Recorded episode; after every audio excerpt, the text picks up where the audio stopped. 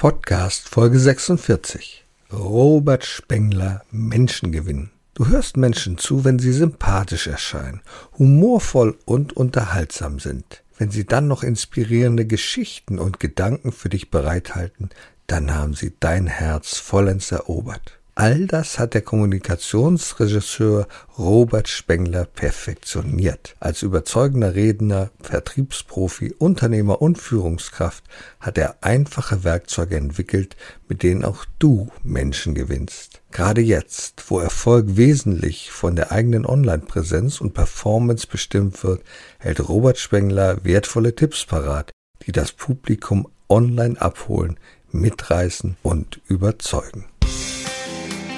Erfolg braucht Verantwortung. Der Podcast von und mit Udo Gast.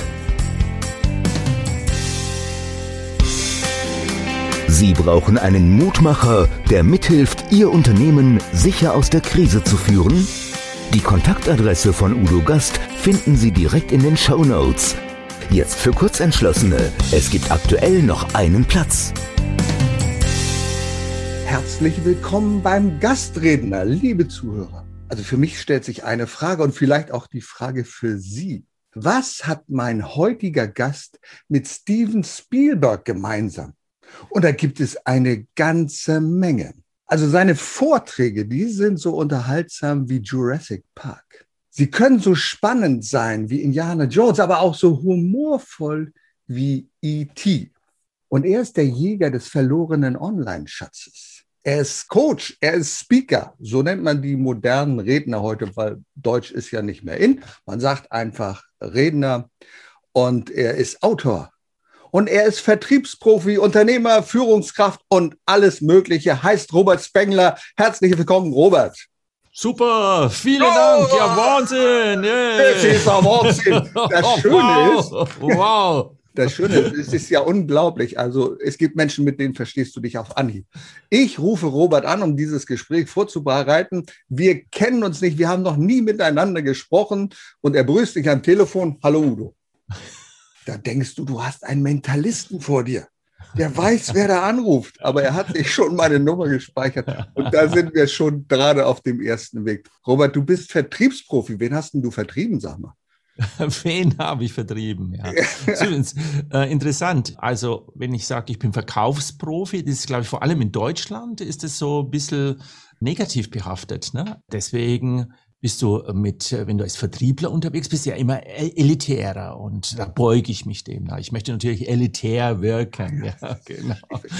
So, also der Vertrieb, der steckt schon bei mir tatsächlich schon äh, meine Ausbildung drin. Also ich war Dentalkaufmann und habe hier Dentalkaufmann. Also Kaufmann, Mentalkaufmann ja. würde ja noch besser klingen, aber Dentalkaufmann, Nein, der Dental. hat irgendwas mit Zähnen zu tun, richtig? Ja, irgendwas mit Zähnen. Ja, also da äh, gibt's noch eine Stufe davor. Also ich bin Zahntechniker, ich bin Hand Handwerker, habe aber relativ schnell den Beruf gewechselt in dem Vertrieb dann, in dem Verkauf dann und war dann für eine Gold- und Silberscheideanstalt äh, unterwegs, ja, und habe dann äh, Zahnärzte und äh, Dentallaboratoren besucht und denen Zahngold verkauft und allerdings auch andere zahntechnische Materialien. Also genau, fast schon Investmentanlage oder so etwas, ne? oder? Ja, das äh, gab es also damals übrigens auch. Das war, waren oft die Rabatte, wurden damals in, äh, in, im Feingold ausbezahlt.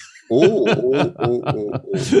genau, ja, aber das, äh, der, der Hahn wurde sehr schnell zugedreht. Ja, da sprechen wir aber schon, ist schon ein paar Jahrzehnte her dann, ja, genau. Äh, von daher passt es auch ganz gut, ja. Also von daher ist die Historie schon hier bei mir Verkäufer. Dann habe ich irgendwann mal einen Kiosk übernommen, also so einen Zeitschriftenkiosk mit Geschenkartikel von meinen damaligen Schwiegereltern. Ja, meine Frau wollte, dass ich sesshaft werde. Meine äh, Schwiegereltern wollten, dass der Schwiegersohn sesshaft wird und dann haben die mir so ihr, ihr Geschäft sozusagen angeboten und dann bin ich sehr widerwillig dann reingegangen. Das war überhaupt nicht meine Branche und ich habe sie aber dann lieben gelernt ähm, mhm. und mhm.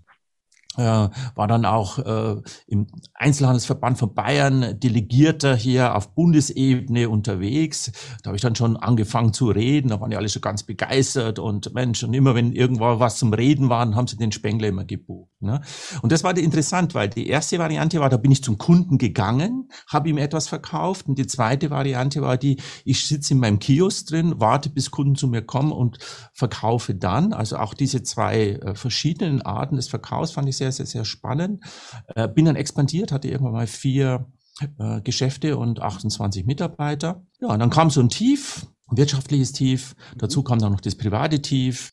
Ein äh, guter Freund hat sich um meine Frau gekümmert, ich habe geschuftet. Also du hast dich von deinen Schwiegereltern getrennt, das war die Idee, so, ja?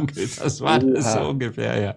Und da bin ich damals in das Seminargeschäft als, äh, was heißt das Seminargeschäft, als Teilnehmer in so ein ja. Seminar gegangen, damals Dale Carnegie war das und dann habe ich gesagt, oh, ja, die werden schon mein Leben wieder in den Griff bekommen ja. und das war dann so eine Begleitung über vier Monate und ich habe tatsächlich mein Leben in den Griff bekommen, sei es auf der privaten Ebene, sei es auf der wirtschaftlichen Ebene. Genau, und so bin ich in diese Branche hinein reingeschlittert, ja. Und da siehst du dann auch hier diesen, ja, kaufmännischen Hintergrund, den verkäuferischen mhm. Hintergrund. Mhm. Und ich habe ziemlich von Anfang an auch äh, für BMW gearbeitet und habe hier ah, ja. Verkäufer ausgebildet, auch Schulungskonzepte entwickelt. Das war dann ganz am Anfang sogar meiner jetzigen beruflichen äh, Aufgabe, die ich hatte. Ja. Und heute äh, bin ich eher der, der Typ, der sagt, äh, wir verkaufen uns immer. Und deswegen habe ich mich spezialisiert auf diesen Bereich der Wirkung. Also wie wirke ich? Denn es kam eine Erkenntnis, was hilft die beste Fragetechnik? Wenn ich den Menschen auf der anderen Seite nicht mag, dann kaufe ich dem einfach auch nichts ab. Ne? Also, und so hat sich das, mein Aufgabenbereich, ja, meine Spezialisierung verändert in Richtung Präsentation und Rhetorik. Mhm. Ja, spielt natürlich auch immer eine Rolle dann, mhm. klar, die Frage Technik. Aber mir geht's eher mehr, äh, wie wirklich auf die Menschen. Und, und ich glaube, da hast du ja eine wirklich wunderbare Schule hinter dir. Denn ich selber kenne das auch. Ich komme aus der Automatenbranche, Verpflegungsautomaten und wir haben auch äh, Kioske betrieben, wir haben mhm. also auch Kantinen betrieben. Und ich weiß, wie wichtig es ist. Ich erinnere mich an meine Schulzeit. Du gehst an den Kiosk deines Vertrauens. Warum gehst du dahin nicht, um die Zeitschrift nur zu kaufen? Die kannst du dir überall kaufen. Aber du gehst, weil du ein freundliches Lächeln empfangst, weil er fragt, wie es dir geht und du tauschst Informationen aus. Und das ist, glaube ich, der Schlüssel, auf Menschen zuzugehen, ein Vertrauensverhältnis aufzubauen. Dann kommen sie immer wieder an deinen Kiosk, um deine Produkte zu kaufen. Das ist so selbstverständlich, aber sie möchten einfach mit dir in Kontakt kommen. Und deswegen glaube ich, ist das eine ganz, ganz coole Schule, die ist viel, viel mehr wert als manche theoretische Ausbildung, die man hat. Mhm, ja, ne? bin ich auch dankbar dafür. Ne? Da bin ich auch dankbar dafür, dass ja. ich erst später in diesen Beruf eingestiegen ja, ja, bin. Es gab äh, ganz am Anfang, als Mentalvertrieb war, da hatte mich ein Trainer damals, der mich ausgebildet hat im Bereich Verkaufen, sogar angesprochen, ob ich bei ihm einsteigen möchte. Also irgendwie, dann habe ich gesagt, wie kommen Sie da drauf? Und dann sagte er, ja, du hast ein Geschick dafür. Ne? Und ich habe das aus familiären Gründen, habe ich das dann nicht gemacht, äh, weil es wäre jetzt ein Schritt in eine neue Selbstständigkeit gewesen, mhm. das dritte Kind unterwegs gewesen. Also da war ich nicht bereit. Und ich glaube, es war, war auch richtig so, also dass es nochmal 20 Jahre gedauert hat, bis ich dann mhm. gesagt habe, habe, ja, jetzt bin ich fit ne, dafür, genau diese Erfahrung. Ne? wir beide glauben ja, dass das Geheimnis guter Kommunikation ist, die, die, die, die Offenheit, auf Menschen zuzugehen, Sympathie zu spüren, äh, zu, zu spiegeln wieder. Und wir haben uns beide das letzte Mal schon über ein Buch unterhalten, das ich vor vielen, vielen, vielen Jahren mal im Buchhandel gesehen habe. Das hieß, wie man eine Frau aufreißt. Und als junger Mann sagst du, oh, cool, das will ich jetzt wissen. Und dann habe ich dieses Buch aus dem Regal genommen von Schmoll und Seefeld, einer großen Bibliothek oder großen Buchhandel in Hannover, direkt in der Nähe des Hauptbahnhofs, und habe ganz wild geguckt und gesagt, was sind die Geheimnisse, wie man eine Frau aufreißt. Und die sind so einfach, weil wir haben beide erkannt, er nutzte die Gelegenheit. Die meisten egal ob es im Kundengespräch ist, und das ist sehr, sehr wichtig, trauen sich einfach nicht jemand anzusprechen, ein Lächeln, wir stehen an der Ampel, äh, der eine sitzt, guckt geradeaus, guckt nach links rüber und eine Frau lächelt ihm zu. Was machen die meisten Männer? Die gucken weg. Blöd. Lächel doch einfach zurück. Genauso ist es im Kundengespräch. Lächel einfach zurück. Und das haben wir beide schon erkannt. Also nutze die Gelegenheit des Augenblicks, ähm, um äh, das zu machen. Aber du bist ja Regisseur. Du bist Kommunikationsregisseur. Sag mal, was muss ich mir darunter vorstellen? Ja, also war eine coole Agentur, die diesen Begriff gefunden hat, muss ich sagen. Sonst hätte ich ja halt auf den Bogen zu Steven Spielberg nicht spannen können. Das haben die damals schon gewusst. Und äh, aber es hat natürlich eine Historie. Wie komme ich zu diesem Begriff der, der Regie? Also es ist kein Beruf, es ist keine Ausbildung, kein Studium, das dahinter steckt. Es ist äh, ein Kunstberuf.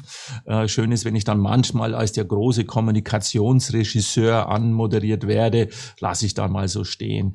Es kommt daher, dass ich im Rahmen meiner ja, eigenen Weiterentwicklung auch mal so einen Workshop besucht habe äh, oder mich habe beraten lassen und dann haben die mir gefragt, Robert, was macht dir am meisten Freude an deinem Beruf? Und dann habe ich gesagt, das ist verrückt, weil jetzt bin ich Speaker, Redner, halte Vorträge und trotzdem genieße ich es mehr, wenn Menschen da vorne auf der Bühne stehen, die ich begleitet habe, dass sie da oben sind. Und wenn die da erfolgreich sind, ja, dann geht's mir so richtig gut. Also mehr, als wenn ich selbst vorne auf der Bühne bin. Und dann kam die Idee, aha, wenn da so ein Kinoplakat ist, ja, da steht ein Steven Spielberg, aber der steht unten drauf. Da kommen die ganzen Hauptdarsteller und so. Und genau da sehe ich mich. Auch ich möchte gerne auf dem Plakat gar nicht der große Robert Spengler da oben sein, sondern unten, wenn es in der Fußzeile steht, ja, Regisseur Robert Spengler, dann. Genau, der kleine Steven Spielberg reicht ja aus. Ne? Genau, so ist es so ungefähr. Also, das ist mal die eine Facette. Und dann kommt noch dazu, dass mir immer eins wichtig ist, in meiner Agenda steht immer drin, ich hole sie aus ihren Grenzen raus, Grenzen überschreiten. Und trotzdem ist mir aber wichtig, dass die Menschen trotzdem authentisch bleiben. Mhm.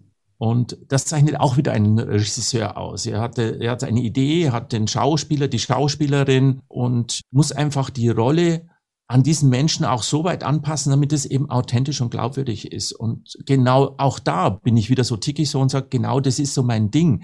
Ich habe schon erlebt, äh, dass ein, ein Kunde von mir, das äh, CEO von, ja, kann man ruhig sagen, von, von Walt Disney, den habe ich über sieben Jahre lang begleitet. Hier CEO Deutschland, hier Walt Disney habe ich hier über sieben Jahre lang begleitet. Inzwischen ist in den USA. Und ja, so betriebswirtschaftlichen Hintergrund Walt Disney ist eine reine Vertriebsgesellschaft hier in mhm. Deutschland. Und da war mal die Situation, dass er sagte, Mensch, Robert, du hast das letzte Mal so eine übergroße dimensionale Brille, der aus dem Fasching kennst du vielleicht, ja, so einen Elvis-Look. Hatte ne? ich neulich auch beim Fasching. Ja, genau. Fasching hatte ich auch, fand ich toll. Mhm. Und das hat er bei mir gesehen und äh, da drehe ich mich oft mit dem Rücken zum Publikum und dann, mhm. dann äh, gehe ich nach vorne und habe diese rose, große Brille auf und dann lachen ja und schmunzeln die Menschen. Dann sage ich, ja, also ist es schön, wenn wir darüber lachen, so soll auch der Kundenkontakt sein. Aber ich nehme es jetzt mal als Symbol der Kundenbrille. Setz mir eine Brille auf, die uns nicht wirklich passt und schau mir auf die Kundenseite. Und er sagte zu mir, Robert, kannst du mir diese Brille leihen, weil ich habe so einen ähnlichen Fall im Rahmen einer Mitarbeiterversammlung, äh, dass wir mehr auf den Kunden wieder schauen. Und sage ich, ich kann dir die gerne leihen, beziehungsweise die schenke ich dir sogar. Aber es ist die Frage, ob es für dich passt. Und dann haben wir eben das ausprobiert und über Video. Und dann haben wir eben festgestellt, wenn der Robert diese überdimensionale große Brille hat, dann ist es lustig. Mhm. Wenn sie er aufhat, ist lächerlich. Ja, und das ist genau, wo ich sage, da müssen wir genau hinschauen, passt es zu diesem Menschen? Und das ist wieder für mich wieder diese Regiearbeit. Ja. Wir haben das übrigens gelöst, indem wir einfach eine Brille aus dem Auditorium genommen haben, also eine ganz normale Brille. Er die aufgesetzt hat, ja, das haben die natürlich alle beobachtet und dann so ein bisschen verschwommen geschaut hat und genau die gleiche Botschaft transportiert, aber auf einem anderen Weg. Ne? Das heißt, wir haben das gleiche Ziel und mit der richtigen Regie ist es eben glaubwürdig und authentisch. Du sprichst ja etwas an, was so wichtig ist in der Filmbranche. Die meisten Regisseure, gerade auch ein Steven Spielberg, hat, wenn er ein Drehbuch schreibt, schon genau den Charakter des Hauptdarstellers vor Augen. Der weiß also schon in seinem Indiana Jones Film, ich schreibe die Rolle für Harrison Ford. Ich genau, weiß, wie Harrison Ford auftritt. Wenn jemand nun ausfällt, weil er zu teuer ist, wie auch immer, hm, dann kann dieser ganze Film ein Flop sein, weil der Film passt dann nicht mehr zum Hauptdarsteller. Und deswegen ist es so wichtig, auch ein Bild vor Augen zu haben, wie du genau sagst. Bei dem einen ist es toll, er sagt, oh, das ist lustig, beim anderen wirkt es lächerlich, weil aufgesetzt ist. Und das ist ja äh, ganz wichtig in der Kommunikation so zu sein, wie man ist. Ich hatte ja neulich ein wunderbares Gespräch mit Michael Rossier und gesagt, werden Sie, wie Sie sind. Hallo, wir können doch nicht Leute formen und sagen, ah, pass mal auf, da musst du das noch. Nein, die Hände musst du hier oben haben in dem positiven Bereich. Ja. Da musst du dieses haben. Und dann sage ich, ich weiß gar nicht, was ich mache. Wo soll ich die Hand Hier oben? Darf ich die hier? Nein, kann ich nicht. Also, okay. Ja. Ich muss so sein, wie ich bin. Wenn ich ein aufgeregter Typ bin, bin ich ein aufgeregter ja, Typ. Ja. Wenn ich ein ruhiger Typ bin, bin ich ein ruhiger Typ. Genau. Und das machst du auch mit Menschen. Du begeisterst Menschen auf der Bühne, weil du bist humorvoll, du bist unterhaltsam und du bist ein Menschengewinner das finde ich, du hast ein wunderbares Video, in dem du das mal so darstellst. Da kannst du kurz erzählen, worum es geht. Ein Mann und eine Frau, die sich begegnen und dann geht es doch in die Hose oder irgendwie wie im richtigen Leben. Ne? Naja, gut, es ist ein Trailer zu meinem Buch Menschengewinner. Genau. Ähm, das ja ähm, ein Kommunikationsratgeber ist. Ich sage es auch immer, auch für meine Nachbarn, also kein reines Businessbuch. Mhm. Also es kann jeder lesen. Es ist auch mein Anspruch, dass es einfach mhm. geschrieben wird. Und äh, da ist eine Szene dabei und da ist halt eine Kollegin von mir, übrigens eine Schauspielerin auch, mit denen ich auch zusammenarbeite, die sitzt halt neben mir in einem äh, Café und äh, mhm. ich denke mir, ach, äh, Blicke treffen sich, ach, sympathisch und da sollte ich die vielleicht mal ansprechen. Hm.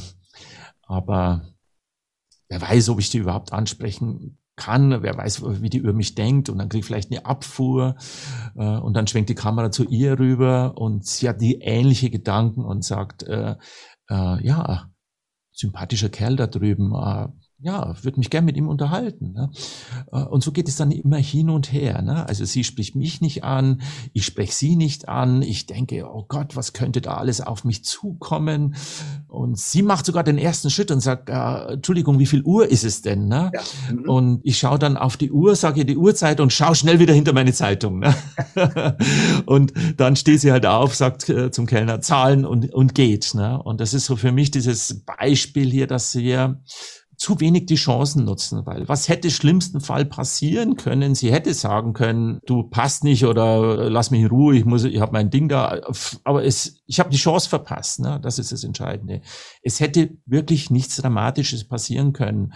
Äh, vielleicht hätte ich hier ein Glas Sekt ausgegeben und das Risiko, das da gewesen wäre, wäre allenfalls gewesen, naja, ein Glas äh, Sekt zu viel ausgegeben. Aber ansonsten weiß ich zumindest vielleicht, äh, war eine blöde Kuh, ne? Aber so geht vielleicht. Ist, Robert, es ist, als wenn wir beide Gedanken lesen können. Genau diesen Blick hat, äh, genau diesen Begriff hatte ich jetzt vor Augen, weil oft ist es ja Kommunikation. Es liegt nur an dir, ob du den anderen ansprichst. Du tust es nicht, weil du Zweifel hast, Bedenkenträger, naja, was könnte passieren und so.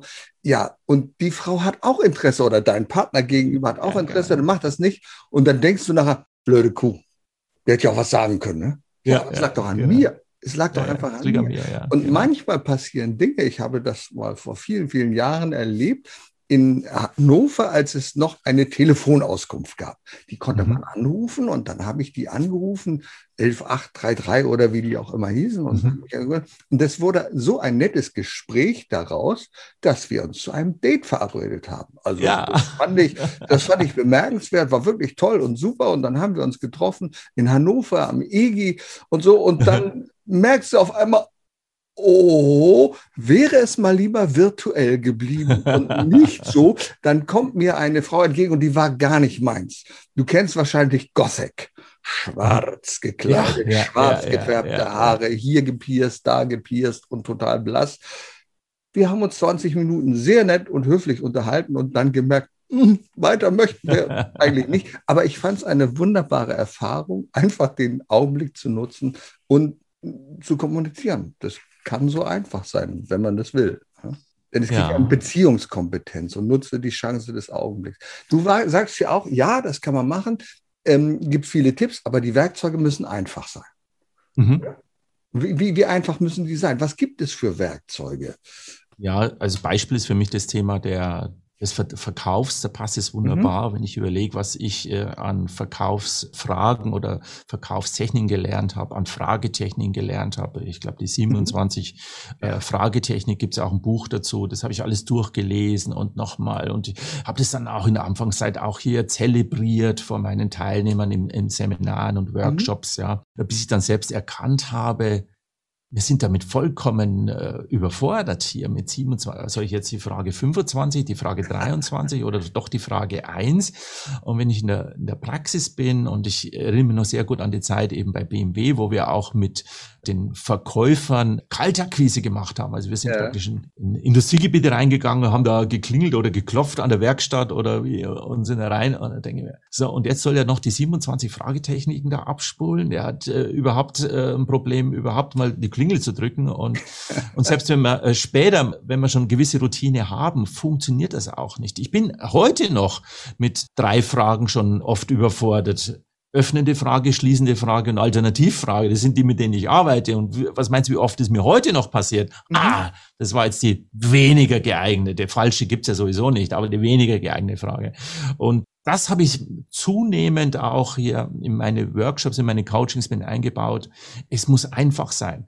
Präsentationsphasen. Da gibt's von mir auch einen Chart für es. Wer es kompliziert will, der kann es bei mir nachlesen, aber ich schule mhm. es nicht. Äh, ich besinne mich an die, die Einfachheit äh, in der, in der Grundschule. Ne? Was lernst du, wenn du dann in der vierten Klasse, ich schätze mal Grundschule, vielleicht ist es auch die fünfte Klasse, dann Hauptschule, mhm. Äh, da lernst du dann als erstes mal einen Aufsatz zu schreiben und dann heißt es, okay, es gibt eine Einleitung, einen Hauptteil und einen Schluss. Ja, und und wir haben nichts anderes jetzt. Ich nenne es die Einleitung jetzt einen Einstieg, weil es ein bisschen kraftvoller ist und nenne jetzt den Schluss, weil es für mich so, so abfällt, ein Finale. Aber es, es gibt einen Einstieg, es gibt einen Hauptteil und ein Finale in Anlehnung das, was wir in der Grundschule gelernt haben. Und so ist es so. Also es muss für mich immer einfach sein, weil wenn es nicht einfach ist, funktioniert es einfach nicht. Ne? Das ist für mich so. Wenn es nicht einfach ist, funktioniert es einfach nicht. Ja, das war jetzt auch sehr bedeutend. ich glaube, und viele glauben ja, sie machen es sich einfach, weil sie unsicher sind. Ich brauche mal auf der Bühne Kraftpunkte. Kraftpunkt mhm. ist die deutsche Bezeichnung für PowerPoints. Und mhm. dann hast du so eine Präsentation, die eine Folie nach der anderen, ein Bullet Point nach dem anderen, dieses und sagt, und dann will ich Ihnen nochmal dieses sagen und dann will ich Ihnen nochmal das sagen und dann zeigt man dahin und du hast betreutes Vorlesen, das kennen wir ja, ja genau. auch. Ja, ja. Du verzichtest ja gerne auf solche Sachen. Ist das überhaupt noch sinnvoll, heute mit PowerPoint zu arbeiten? Ja, ich, ich sehe mich da tatsächlich so in einer Nische. Es gibt ja so diese Befürworter von mhm. der PowerPoint, äh, die Foliendesigner und dann gibt's der, auf der anderen Seite die, die total ablehnen. Und für mich gibt's kein richtig oder falsch. Ich arbeite sehr wohl auch mit Folien. Ich unterstütze auch Menschen hier, wenn ich jetzt wieder an äh, meine Coaches denke, ja, Coaches denke, die oft auch Zahlen zeigen. Ja? Und wenn ich eine Bilanz zeige äh, und über die Bilanz sprechen will, dann will ich diese Zahlen schwarz auf weiß sehen, ne? weil es ist halt einfach auch, hat was mit Glaubwürdigkeit zu tun. Aber trotz allem gibt es von mir eine Aussage. Die beste Folie, also die absolut beste Folie ist keine Folie. Mhm. Das ist die beste. Also für mich ist immer der erste Blick, auf welche Slides kannst du verzichten? Ja. So welche brauchen wir, um auch ein bestimmtes, sind wir wieder mit dem Thema der Regie, mhm. um ein bestimmtes Klientel anzusprechen, mhm. die eben keine bunten Bilder wollen, die einfach gerne was schwarz auf weiß eben sehen wollen. Und dann meine ich das auch so, dann ist es ein weißer Hintergrund, da sind ein paar schwarze Folien drauf. Ne? Ich denke da zum Beispiel an Juristen, die ich auch coache. Wenn ein Jurist ein aber ein Gesetz zum, zum Thema Kündigungsschutz, genau, das war so ein Beispiel hier, Kündigungsschutzgesetz hier. Und einen Paragraphen da schult und demonstriert, dann will ich diesen Satz, diesen Paragraphen lesen, weil da kommt es auf jeden Komma und auf jeden Punkt drauf an, den kann ich nicht frei zitieren. Ja? Und dann ist es nur so die Aufgabe, ich sage so, gut, wenn du diesen Satz hast, was kannst du alles weglassen? Die Überschriften weglassen, du kannst die Quellenangaben weglassen, wenn sowieso schon drin steht BGB, Paragraph 628, brauche ich nicht unten nochmal hinschreiben. So, das heißt, wir entschlacken das Ganze und dann sage ich so, und jetzt magst du Klick und dann lässt du erstmal dein Auditorium diesen Folien selbstständig lesen, liest mit, also sozusagen innerlich mit, mhm. dann weißt du, wann die alle gelesen haben und sprichst danach drüber oder umgekehrt, du hast erst die Erklärung und legst danach das als Beleg nochmal drauf. Aber immer dann mit, lass die Menschen alleine lesen. Ja. So haben wir im letzten Jahr, im Laufe des letzten Jahres ja eine, eine Änderung, sagen wir, in unserer Präsenz erfahren. Mhm. Bühnenpräsenz ist ja sehr, sehr selten geworden. Wir hoffen, dass es wieder kommt. Und jetzt äh, hat sich herauskristallisiert, du bist der King, King of Online-Präsenz. Und das mhm. schulst du ja auch. Und das sind ja ganz andere Voraussetzungen. Jetzt sag doch mal unseren Zuhörern, Zuschauern, was ist da wichtig? Wie erziele ich dort Wirkung? Worauf muss ich achten? Ist es da auch wichtig, gar keine PowerPoint zu haben? Was, was sind so die, die einfach das ABC des mhm. Online-Auftritts? Ja, also äh, Bleiben wir bei der PowerPoint. Die PowerPoint muss noch mal stärker reduziert werden. Ja. Was ich meistens erlebe, und ich habe das auch hinterfragt, auch, dass wenn jemand eine PowerPoint hat, mhm. in seinen Vortrag bereits mit der PowerPoint startet. Und dann sehe ich unten das kleine Briefmarkenbildchen. Ja, mhm. auch wenn es die Möglichkeiten gäbe, den Redner wieder ins, in den Fokus zu setzen, aber es wird intuitiv sieht man dann diese Folie und unten sieht man das kleine Briefmarkenbildchen. Und das ist schon mal so ein erster Punkt, sage ich, bitte starte jeden Vortrag dass ich dich sehe, voll live sehe. Es geht um Körpersprache, es geht darum, auch, hier, dass wir die Hände auch sehen. Also manche sind zu nah dran, manche sind weit weg. Ja, beim den einen sehe ich da irgendwie Nasenpopel und alles Mögliche. Ne? Also da auf diesen Blick drauf achten. Will ich nicht sehen. Ich will auch keine Brandmelder sehen. Ne? Die, die, die sehe ich allenfalls, wenn ich beim, beim Zahnarzt auf der, auf der Liege liege und der bohrt dann. Das ist kein schönes Gefühl für mich. Ne? Und das, das erlebe ich halt alles. Ne? Also, also einmal die PowerPoint stark reduzieren, mhm. starte mit dir als Person und mach zwischendurch auch mal wieder eine Augenpause, schalte sie auch mal kurz wieder aus, die PowerPoint.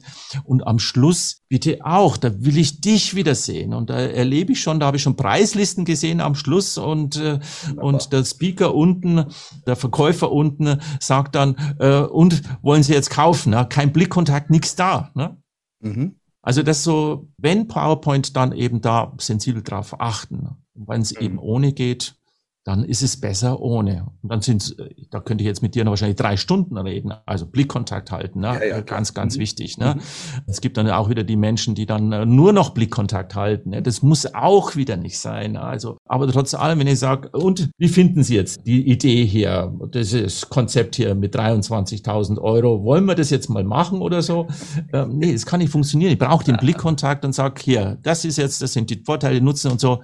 23 investieren Sie dafür mit Blickkontakt ja oder nein. Jetzt fällt es ja dem anderen auch viel, viel schwerer, jetzt Nein zu sagen, wenn ich ihm in die Augen schaue. Ne? Also ich kann bei 23.000 Euro mit ruhigen Gewissens und gut Nein sagen, nichts für mich. Weil ich glaube, das Allerwichtigste ist für mich immer in einem Verkaufsgespräch diese Touchpoints aufzubauen. Die Berührungspunkte, wo nehme ich den anderen mit? Und wir wissen ja aus verschiedenen Studien, man braucht mindestens sieben von diesen Touchpoints, damit ja, man ja. etwas schafft, was nicht so einfach funktioniert, nämlich Vertrauen aufzubauen. Ich kaufe ja mhm. ein teures Produkt von jemandem, zu dem ich Vertrauen habe. Ich vertraue darauf, dass es mir besser geht, dass dieses Produkt, diese Leistung mein Leben in irgendeiner Form verbessert. Entweder verbessert oder Schmerz vermeidet. Irgendetwas, eine missliche Situation. Ja, ja, und dazu brauche ich einfach diesen Vertrauensaufbau. Und viele glauben, mit einer Präsentation würden sie es schaffen, sofort, dass die Leute kaufen. Mhm. Ich glaube, das funktioniert in den seltensten Fällen. Es sei denn, die Schwelle ist sehr niedrig für 4,99 irgendwo einen Ratgeber sich down zu Ja, ja, klar. Das kann funktionieren. Auch, ja. Aber nicht ein Produkt, was so teuer ist.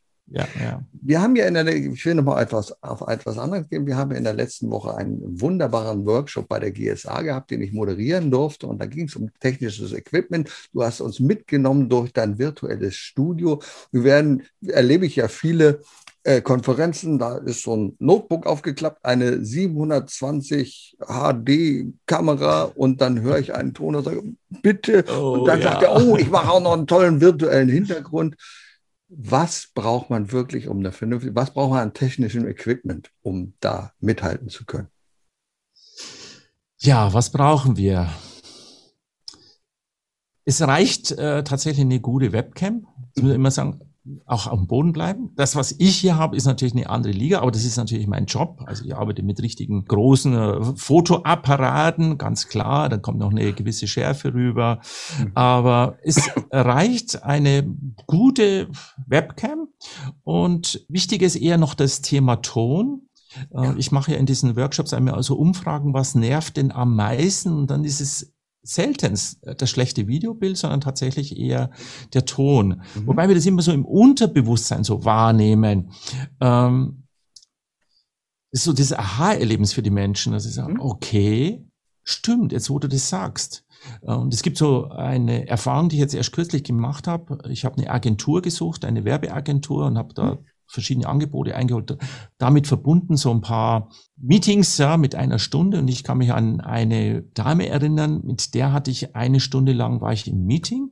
Die Idee war ganz gut, weil sonst hätte ich ja mit ihr gar keinen Termin ausgemacht. Nur die saß in einem für mich scheinbar total leeren Raum. Mhm. Und ich musste die ganze Zeit meine Augen zusammenkneifen. Und da merkst du schon, oh, das ist zu viel. Es war total anstrengend, weil es so hallig war. Und dann habe ich noch das andere Angebot mir an, das andere auch noch angeschaut. Und ich habe mich gegen sie entschieden. Ich weiß nicht, ob sie das Angebot hatte, das mir am wenigsten gefallen hat. Vielleicht war es genauso gut wie das von dem Wettbewerber. Aber allein das hat mit Sicherheit etwas ausgelöst bei mir es wird noch viele Meetings geben und so will ich die nicht durchführen. Ne? Also beweisen kann ich es nicht, aber ich bin überzeugt, dass es entscheidend dazu beigetragen hat, weil diese eine Stunde alles andere als einfach war. Ständig hier, äh, genau. Und so ist es mit dem Bild natürlich auch, wenn wir immer wieder schauen müssen. Oder ich habe es ja vorher schon gesagt, Brandmelder will ich nicht sehen. Also das Problem an den Online-Meetings ist jetzt nicht unbedingt die beste Webcam, sondern es ist eben der Ton. Und so wie wir uns vor die Kamera hinstellen, wie wir uns bewegen.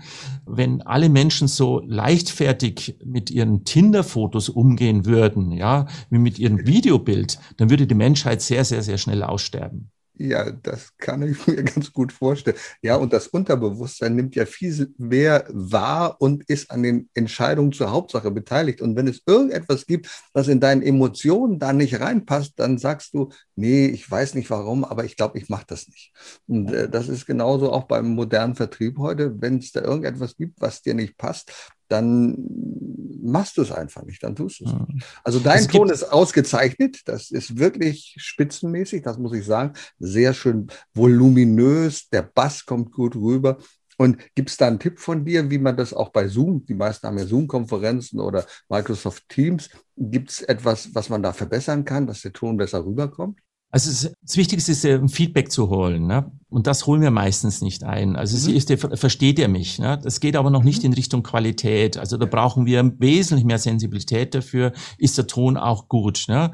Und es reicht auch nicht dieses äh, teure Mikrofon. Also das Mikrofon, das ich hier habe, das war monatelang nicht im Einsatz, mhm. weil es für diesen Raum ungeeignet war. Ich musste ein bisschen oben sieht man es dann, wer äh, das Video jetzt auch sieht. Äh, ich musste meinen Raum auch nur mit ja. Schalldämmplatten abdecken. Ah, ja, ja, also und erst jetzt jetzt funktioniert das auch, ja. Aber mein Appell ist nicht, kauft euch jetzt ein Mikrofon und kleistert euren Ding. Viele arbeiten im Homeoffice und ja. irgendwann mal wird es auch nicht mehr der Standard sein. Äh, achtet einfach, ist der Ton verständlich? Klingt es gut? Äh, schau in den Raum rein. Bist du jetzt in einem kühlen Raum? Hast du Betonboden äh, oder Steinboden? Äh, hast du keine Holzmöbel drin, äh, sondern irgendwie Stahlschränke? Dann kannst du davon ausgehen, dass beim ein und demselben Mikrofon der Ton einfach schlecht ist und anstrengend ist. Ne? Ja. Also Ton holt Feedback äh, und gebt auch Feedback auch zum Thema der Qualität, nicht nur des Verständlichkeits. Also das ist so mein allerwichtigster Tipp, was das Online-Meeting anbetrifft, ja. Das kann, ich, das kann ich nachvollziehen, weil ich bin ab und zu mal auf der Bühne, weil ich Hobbymusiker bin und ich weiß, mhm. wie schlimm das ist, wenn die Mikrofone nicht richtig geregelt sind. Wenn da nicht vorne jemand sitzt, der es hört und sagt, hm, für euch oben ist es vielleicht gut, aber für mich unten ist es ganz fürchterlich. Da muss einfach geregelt werden. Man muss sich an die Raumakustik anpassen, sonst funktioniert es halt nicht. Und sich irgendwo in eine Ecke hinzustellen, wie du sagst, wo Betonfußboden ist, das klingt fürchterlich. Also da muss ich dann ja. schon ein bisschen was tun und möglichst weit weg beim Notebook vom Mikrofon Mikrofon zu sitzen und dann hörst du den ganzen Raumhall. Ganze, das ja. ist doof. Was ich ein bisschen, na, ist aber meine persönliche Meinung, nicht immer so toll finde, wenn die so einen riesen Kopfhörer aufhaben. Wir beide haben ja keinen auf, einen riesen Kopfhörer und dann hier so ein, so ein Headset und nun ja, das sieht für mich so ein bisschen mehr technisch wie bei einem Piloten aus, muss ich sagen. Ja, äh, Udo, da bin ich jetzt der Meinung, das ist eine Geschmackssache. Ja. Also mich stört es nicht, also ich werde da immer gefragt, wenn du mhm. einen guten Ton hast, die Akustik gut kontrollieren kannst über diese Kopfhörer, vielleicht auch noch Das kommt ja oft noch dazu, dann so ein großes Podcast-Mikrofon, äh, das dann viele haben. Ich mag das nicht. Ne? Also das ist, Podcast ist halt eben ein reines Podcast-Mikrofon, wenn kein Video dabei ist, ist halt für, für Radio gedacht und eben eben fürs Podcast-Mikrofon. Das mag ich nicht, wenn ein Video oder Bild dabei ist. Also deswegen habe ich mich da letztendlich dagegen entschieden auch. Also es ist einer meiner Fehlkäufe, ja, was nicht heißt, dass es schlecht ist, ne? Mhm. sondern für mich passt es nicht, weil ich da tick wie du. Ich mag diese Kopfhörer nicht, ich, ich mag dieses Mikrofon nicht vor meinem Gesicht haben, vor dem Mund haben. Und dann gibt's noch die anderen, die natürlich genau diese Mikrofone dann weiter wegstellen und dann sind sie schlechter als jedes Headset äh, in ihr Headset. Ne? Also mhm. das ist, aber auch hier braucht man wieder die Rückmeldung dazu. Ne? Mhm. Ne? Mein lieber Robert, jetzt ähm, mal die Frage, irgendwann wird ja auch dieser Mist vorbei sein und wir werden möglicherweise wieder in Präsenz gehen, wir werden wieder auf die Bühne gehen können. Jetzt mal eine provozierende Frage, wenn morgen die Pandemie vorbei ist, was machst du persönlich als erstes? Ja, wo ich lebe in Bayern, also ich bin als erstes zum Essen gegangen. Ne? also in Bayern war nicht immer einfach, aber zurzeit ist es, äh, offensichtlich habe ich den Eindruck, ja. hier in, in Erding bei uns ist es ganz gut. Also das habe ich jetzt genossen. Also es war die erste, äh, der, der erste Tag möglich, essen zu gehen und ich bin essen gegangen. Bezogen auf den Job. Ich weiß nicht, es ist eine gewisse Unsicherheit da. Also ich habe, für mich ist letztes Jahr ein, ein eine Welt zusammengebrochen, mhm. als es hieß, ab März, ne, äh, keine Auftritte mehr. Ich weiß, ein Kunde hat zu mir gesagt, Sie können Ihre Koffer packen, morgen brauchen Sie, brauchen wir, brauchen wir sie nicht mehr. Ne? Ja. Das habe ich dann noch äh, recht mit Augenzwinkern genommen, äh, die ersten vier Wochen, und dann habe ich gemerkt, oh, es wird ernst, es wird länger. Ich habe mich dann äh, das heißt, nicht die Chance genutzt. Ich glaube, wir hatten gar keine Variante hier, die Chance nicht zu nutzen. Wir mussten die Chance mhm. packen und ich habe auf online umgestellt. Ich bin jetzt äh, seit November letzten Jahres also Ende 2020, ausgebucht, eher überbucht. Mhm. Aber nur online, nur online. Nur online ja. Mhm. Also ausschließlich online. Äh, die wenigen Einzelcoachings, die ich äh, letztes Jahr noch in Präsenz hatte, selbst die sind weg. Ne? Die habe ich jetzt alles online. Es ist nur online. Ich habe das Tool kennen, äh, lieben gelernt und schätzen gelernt. Ich habe sogar das Gefühl, dass ich gerade auf der Vortragsebene mehr Kontakt habe zu meinem Auditorium als früher. Mhm weil ich mehr in die Interaktion gehe, sei es über Umfragen, sei es über Chat, wenn er genutzt wird. Natürlich auch die Technik dazu, keine Sätze reinschreiben lassen. Äh, das ist, ich habe also bei 500 Leuten habe ich mit, habe ich gefühlt mit 488 einen engen Kontakt, ne, einen engen Kontakt. Mhm. Den hatte ich früher auf der Bühne nicht. Ne? Da war eher diese schöne Atmosphäre. Ne? Ich hätte das früher auch schon machen können, aber ich glaube, die wenigsten Speaker haben das gemacht, hätten auch schon diese Tools einsetzen können. Ne? Aber jetzt waren wir gezwungen dazu, die Interaktion zu haben.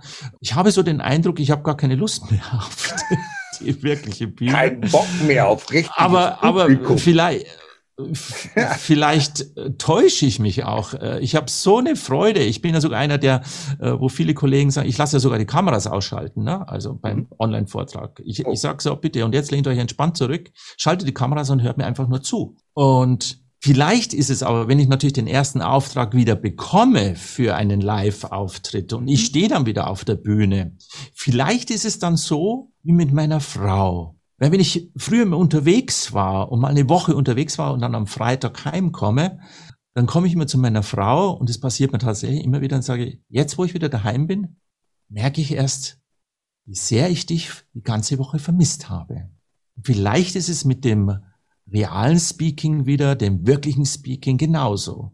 Dass wenn ich dann wieder auf der Bühne stehe, wenn ich dann wieder in Präsenz bin, dass ich danach sage, boah, Jetzt merke ich erst, wie sehr mir das die ganze, das ganze Jahr gefehlt hat. Ne? Also, das sind keine klare Aussage. Ne? Robert, das ist jetzt, also da kommt jetzt so ein Punkt, wo ich sage, da mag ich gar nichts mehr sagen. Das ist so auch ein wunderschöner Schlusssatz. Da muss man nichts mehr zufügen.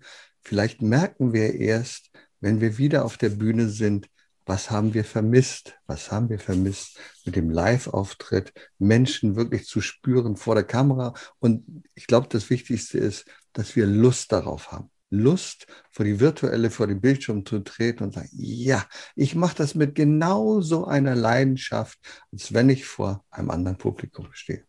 Lieber Robert, ich danke dir sehr für dieses wertvolle Gespräch, die vielen Gedanken, die vielen Inspirationen, die du uns gebracht hast. Und ich wünsche dir auf deinem Weg, dem virtuellen Weg oder dem, ja, dem, dem Offline-Weg, alles Liebe, alles Gute, vielen Dank. Wer mit dir Kontakt aufgeben will, Was macht er? Was gibt er ein? Einfach Robert Spengler, reicht das auch? Robert Spengler und aktiv äh, sogar LinkedIn ist sogar so noch ein, ja. ein, Thema, ein Tipp hier, weil sämtliche Artikel, meine Tipps, also ich schreibe so alle zwei Wochen kommt so ein Artikel raus, so zwei Minuten Lesezeit, äh, der wird auf LinkedIn immer angeteasert oder natürlich Robert Spengler, die Webseite, da gibt's Kontaktformulare oder einfach mal zum Hörer greifen, auch wieder mal schön. Auch sehr schön. Lieber Roland, herzlichen Dank für dieses Gespräch. Udo, ich habe mich so richtig wohl gefühlt. Können wir morgen gleich nochmal eins machen? Ja, das können wir gerne machen. Wir können, das ja, wir können da eine Dauerwerbesendung drauf Dauerwerbesendung machen. Das ist auch kein Problem. Genau. Ja, selbstverständlich. Bis dann. Mach's vielen gut. Dank. Ciao, ciao, vielen ciao, Dank, Udo. Erfolg braucht Verantwortung. Der Podcast von und mit Udo Gast.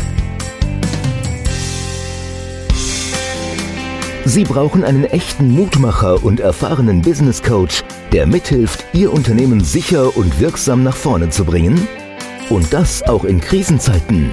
Dann schreiben Sie jetzt an Udo Gast. Aktuell gibt es noch einen freien Platz.